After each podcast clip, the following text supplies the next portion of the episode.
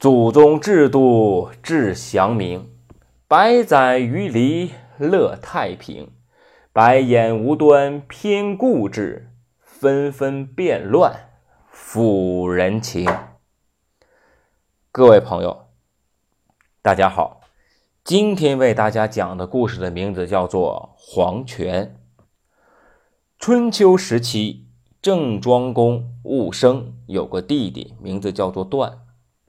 他们的母亲姜氏对小儿子段十分的疼爱有加，而不太喜欢郑庄公。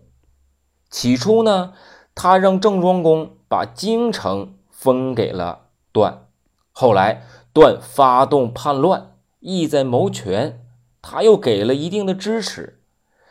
郑庄公平定叛乱后啊，便将自己的母亲啊安置于郢城，并发誓说。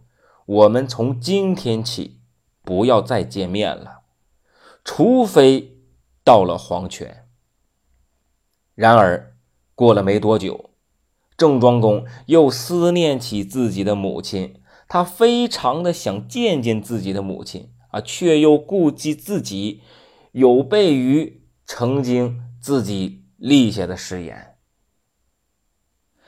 正在郑庄公为难的时候。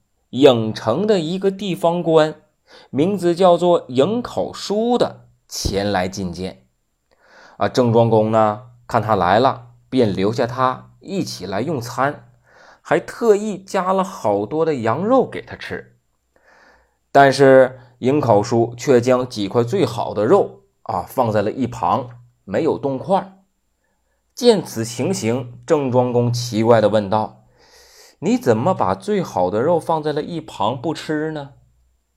颍考叔回答说：“呀，我家里有老母亲，我的老母亲从来没吃过这么好的肉啊，所以啊，我想留几块最好的带回去给我的老母亲吃啊。”听到颍考叔的话，郑庄公心里啊不禁的感慨道：“啊，哎，你很孝顺。”我犯了错，却无法像你一样对母亲尽点孝心啊！听过此言，颍考叔故意做出一副奇怪的样子，问道：“太后不是在宫中好好的享福吗？”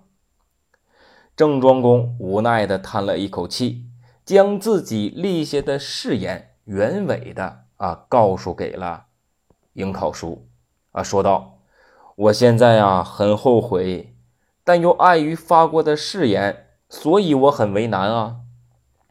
了解事情的原委之后，颍考叔笑着说道：“哎，这不难，大王不必为此而忧虑，因为人并非只有死后才能到黄泉呢。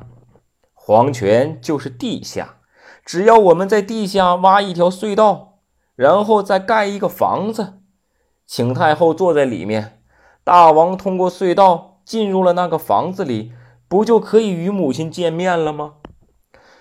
郑庄公认为这个方法，哎，非常的好，非常的妙，既可以见到自己的母亲，又可以不违背誓言，于是马上命颍考叔着手进行此事的操办。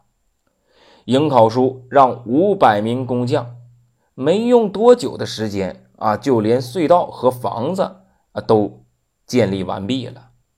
他先呢将姜氏啊接到了地下的房子里，然后请郑庄公从隧道里进入。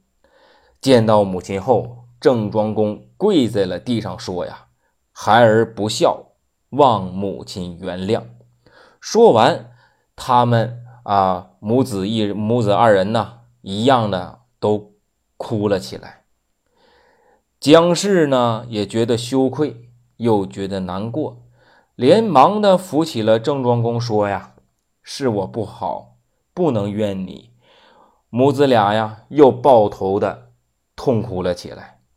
随后，郑庄公将母亲扶了起来，出了隧道，坐车回了宫。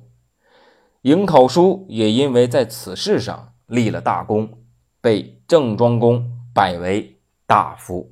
好了，谢谢各位，今天的故事就讲到这里。